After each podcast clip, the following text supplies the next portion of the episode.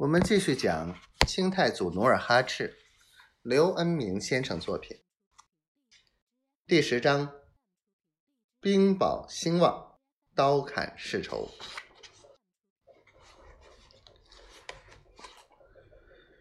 不久，攻下赵家城，新兵堡暂时平静。新兵堡山沟里的草房渐渐多起来，一家挨一家。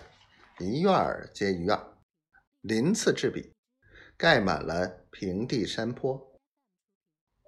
努尔哈赤随着财物增多，子女成群，也盖起了东西厢房，砌起青石院墙，搭起门楼，养起鸡鸭牛羊。初秋的一个早晨，努尔哈赤穿着新袍褂，登上家后院山上的高坡。鸟瞰新兵堡寨，望着家家户户烟囱里冒出的袅袅炊烟，顿时喜上眉梢。牛羊在街巷里撒欢儿，孩子们在大道上快活的玩着竹竿马。努尔哈赤看着看着，蓦地瞥见。吐鲁什骑着一匹大马，手持长剑，在街上狂奔。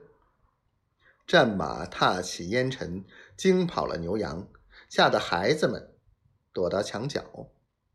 吐鲁什狂笑着，得意的挥着鞭子，从铺子东头又跑到西头。努尔哈赤站在马棚前。正给一匹大白马梳着雪白的毛，忽听探马报道：“禀报都督，尼堪外兰有下落了。”他在哪儿？努尔哈赤眉毛一扬：“住在俄勒辉城。”好，几个月来你没有白侦察。他夸奖着探马，放下马梳子，立即。派人去找安飞阳谷、额亦都等人议事。努尔哈赤与众人经过周密安排，兵分三路，日夜兼程去围攻俄勒辉城。俄勒辉位于抚顺关东北，与女真人交界的一个山区小城。